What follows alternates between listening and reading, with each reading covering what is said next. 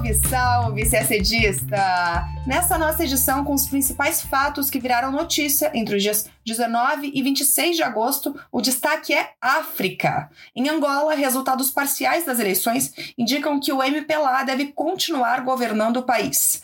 Na Etiópia, o conflito no Tigre é retomado, encerrando cinco meses de cessar-fogo. Na Argélia, a visita do presidente francês Emmanuel Macron busca normalizar as relações estremecidas desde o ano passado.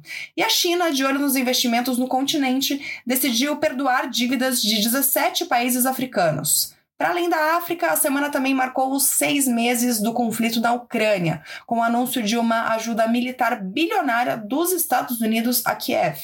Tem também notícia da América do Sul. A gente conta por que promotores da Argentina pediram a prisão da vice-presidente Cristina Kirchner. No Paquistão, o ex-primeiro-ministro é acusado de terrorismo e o atual premier declara estado de emergência devido às chuvas que já causaram centenas de mortes. E vai ter também aquele momento revisão. A gente conta os principais pontos das relações Brasil-Índia, porque foi realizada mais uma reunião da comissão mista dos dois países. Tudo isso em detalhes você acompanha agora no nosso podcast. Nesta sexta-feira, dia 26, no momento em que estamos gravando o podcast, os resultados parciais das eleições em Angola apontam para a provável vitória do candidato do MPLA, o Movimento Popular de Libertação de Angola o que significaria a continuidade de quase cinco décadas de governo desde a independência de Portugal, em 1975. A Comissão Eleitoral do país informou na quinta-feira que, com cerca de 97% dos votos apurados, o MPLA estava à frente, com 51%, enquanto seu principal rival da oposição, a UNITA, União Nacional para a Independência Total de Angola, tinha 44% dos votos. Se confirmado, esse resultado dará ao presidente João Lourenço um segundo mandato de cinco anos. Segundo a Comissão Eleitoral de Angola, a contagem dos votos faltantes, que não tem prazo para ocorrer, não deve alterar o resultado. A vantagem do MPLA permitirá ao partido eleger ao menos 124 deputados, garantindo maioria absoluta na Assembleia Nacional, que tem 220 assentos. A UNITA, por sua vez, terá 90 cadeiras cadeiras na casa e as outras seis vagas serão preenchidas por nomes de outros três partidos. Vale destacar aqui o desempenho da UNITA, considerado histórico, porque, pelo menos nos resultados provisórios, o partido venceu a legenda governista em três províncias: Luanda, Cabinda e Zaire. Existe a expectativa de que o líder da UNITA, Adalberto Costa Júnior, conteste o resultado eleitoral. O partido de oposição tem promovido uma apuração paralela com base em atas em cada sessão. O opositor já vinha questionando as parciais, né, os resultados parciais divulgados antes do fechamento da apuração, dizendo que os números não eram confiáveis e levantando suspeitas de fraude. A rivalidade entre os partidos vem de décadas, antes mesmo da independência de Angola. Os dois lados travaram uma guerra civil de forma intermitente por mais de 25 anos, na qual centenas de milhares de pessoas foram mortas. A última luta durou uma década e foi desencadeada em 1992, quando a UNITA contestou a eleição que deu ao MPLA uma clara maioria. A violência provocou uma guerra civil que permaneceu até 2002, quando os dois lados fizeram um acordo de paz. O quinto pleito multipartidário da história de Angola ocorre, então, 20 anos após o fim da guerra e pouco mais de um mês depois da morte de José Eduardo dos Santos, do MPLA, que ficou 38 anos no poder. Continuamos falando de África, agora do conflito no Tigre, no norte da Etiópia. Após cinco meses de um acordo de cessar-fogo, o exército do país e os rebeldes da Frente de Libertação Popular do Tigre, o partido que controla a região, voltaram a se enfrentar nesta quarta-feira, dia 24. Cada lado culpou o outro pelo fim da trégua. O conflito escalou rápido. Nesta sexta-feira, dia 26, aviões das Forças Aéreas da Etiópia bombardearam a cidade de Mekele, que é a capital da região do Tigre. Ao menos quatro pessoas morreram, segundo informações da Frente de Libertação Popular do Tigre. A União Africana, que tem sede em Addis Abeba, capital etíope, pediu uma desescalada e reafirmou seu compromisso de trabalhar com as partes para concretizar um processo político de consenso. O secretário-geral da ONU, Antônio Guterres, também se manifestou e afirmou estar profundamente chocado e triste pelo retorno da violência e pediu veementemente o fim imediato das hostilidades e a retomada das negociações de paz entre o governo e os rebeldes. Na semana passada, o diretor-geral da OMS, Tedros Adhanom, que é etíope, chamou a atenção para o conflito que afirmou ser a pior crise humanitária do mundo, maior até do que a da Ucrânia. O conflito no Tigre começou em novembro de 2020, quando o primeiro-ministro etíope, Abiy Ahmed Ali, enviou o Exército Nacional para expulsar o governo regional, que refutava sua autoridade e já tinha atacado bases militares na região. Desde então, o conflito se espalhou migrou para regiões vizinhas e, em novembro do ano passado, esse partido regional chegou a marchar em direção a Addis Abeba, mas foi repelido por uma ofensiva do governo. Foi então que, em março deste ano, o governo declarou trégua humanitária, tendo em vista os graves impactos do conflito no Tigre. De acordo com a ONU, as taxas de desnutrição dispararam e quase 90% das pessoas na região norte da Etiópia precisam de ajuda. Ainda falando de África, o presidente francês Emmanuel Macron chegou nesta quinta-feira, dia 25, à Argélia com o objetivo de relançar uma relação marcada pelo ressentimento do período colonial. As relações entre os dois países ficaram tensas no ano passado, depois que o presidente francês questionou a existência da Argélia antes da ocupação francesa, que durou mais de 130 anos, e acusou o país africano de fomentar ódio à África. Seu homólogo argelino respondeu retirando o embaixador de seu país de Paris em outubro do ano passado e também proibiu aviões militares franceses de sobrevoar seu espaço aéreo. Mas a disputa diplomática chegou ao fim quando a própria presidência francesa disse que lamentava os mal entendidos causados pelos comentários de Macron. Na visita desta semana, o presidente francês foi recebido pelo presidente argelino com honras militares. Ele mencionou a retomada das atividades de vários comitês intergovernamentais e disse que haverá uma intensificação das visitas de alto nível, assim como da cooperação em todos os níveis e os intercâmbios comerciais.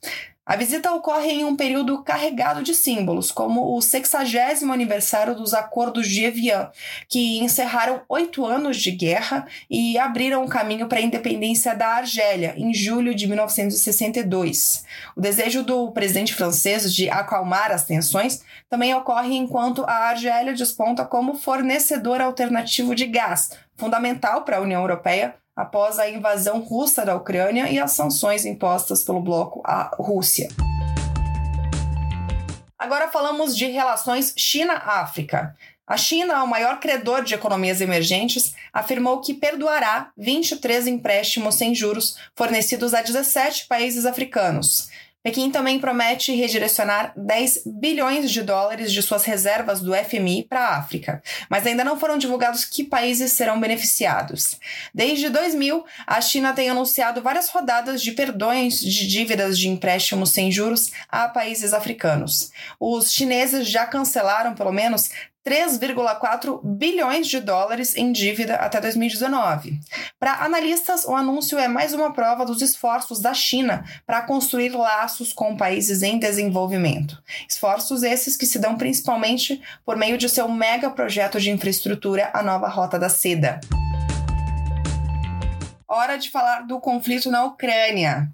Para marcar o sexto mês da invasão da Ucrânia pela Rússia, os Estados Unidos divulgaram o mais novo pacote de ajuda militar a Kiev, de 3 bilhões de dólares. O anúncio foi feito na quarta, dia 24, que também é o dia da independência da Ucrânia. Essa é a maior parcela de apoio ao governo de Kiev desde a invasão da Rússia e ocorre quando as autoridades dos Estados Unidos alertam que a Rússia parece estar planejando lançar novos ataques contra a estrutura civil e instalações governamentais da Ucrânia nos próximos dias. No total, os Estados Unidos empenharam já aproximadamente 10 bilhões de dólares em assistência de segurança à Ucrânia desde o início do governo Biden. Enquanto isso, a Rússia também se movimenta para se armar ainda mais. Um dia depois do anúncio dos Estados Unidos, portanto na quinta, dia 25, o presidente russo Vladimir Putin assinou um decreto para aumentar em 10% o efetivo de suas forças armadas. Na Ucrânia, os combates prosseguem com intensidade diminuída. Um dos focos mais graves no conflito agora é a usina nuclear de Zaporizhia, a maior da Europa, que fica em território ucraniano, mas foi ocupada pela Rússia em março, poucos dias depois de iniciar a invasão da Ucrânia. Nas últimas semanas, Moscou e Kiev se acusaram mutuamente de bombardear a central que conta com seis reatores e uma capacidade total de 6 mil megawatts. E a novidade é que na quinta, dia 25, a usina foi totalmente desligada depois que os incêndios causados por bombardeios nas proximidades danificaram linhas de transmissão. Na quarta-feira, o diretor-geral da AIEA, Rafael Grossi, se reuniu em Istambul, na Turquia, com autoridades da Rússia para discutir a possibilidade de inspeção na usina nuclear. Mas até o momento em que estamos gravando o nosso podcast, ainda não tinha saído nenhum acordo. Agora falamos um pouco de Argentina.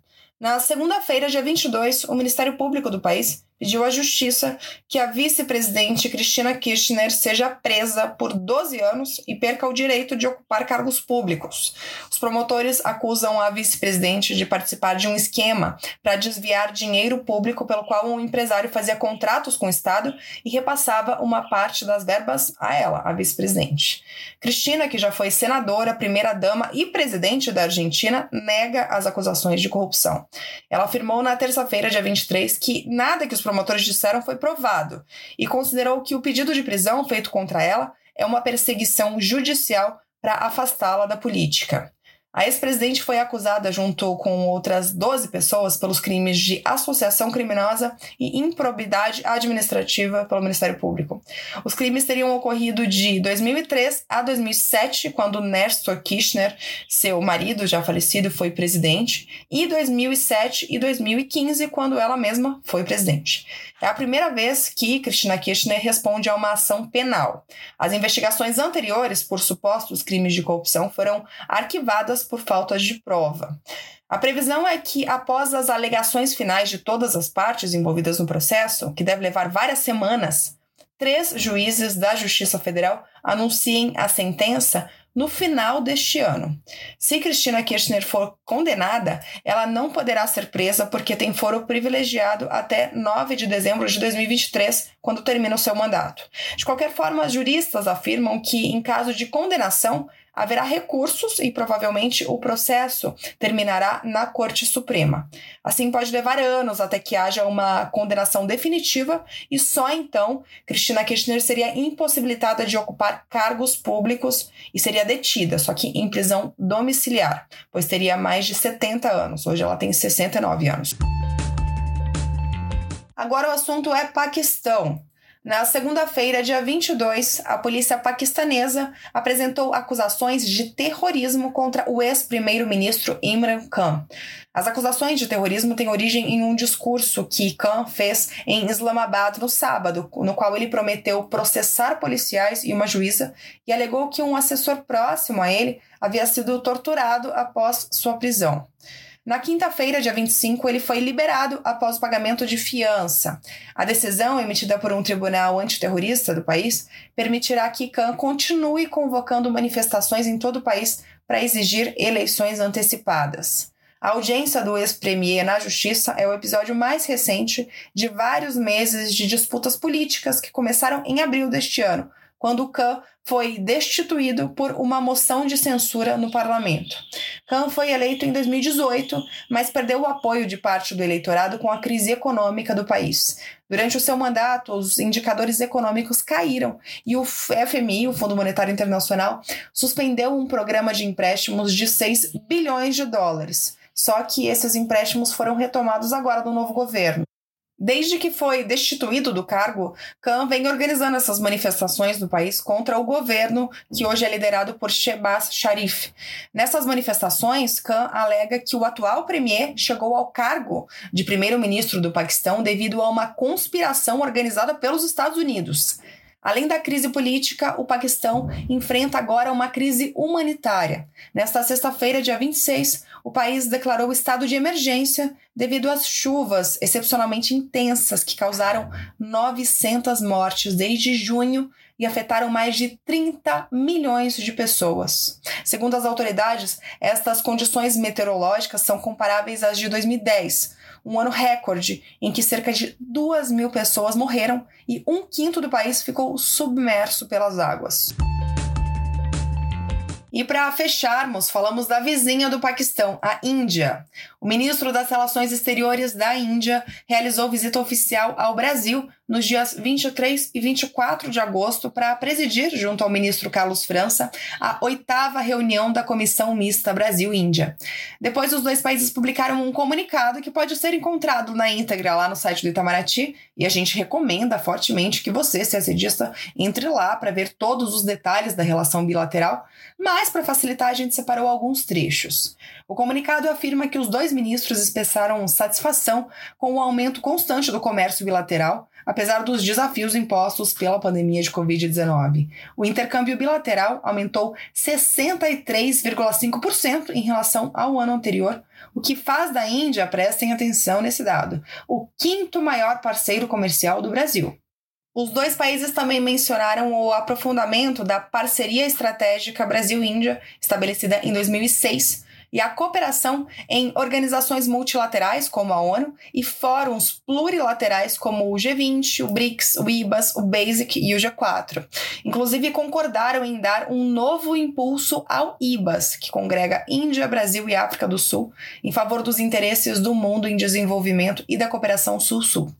Os dois lados reafirmaram seu compromisso de alcançar solução bilateral não litigiosa para o contencioso sobre açúcar e cana-de-açúcar na OMC. Também observaram com satisfação os progressos feitos na cooperação em bioenergia e biocombustíveis, inclusive no âmbito do G20.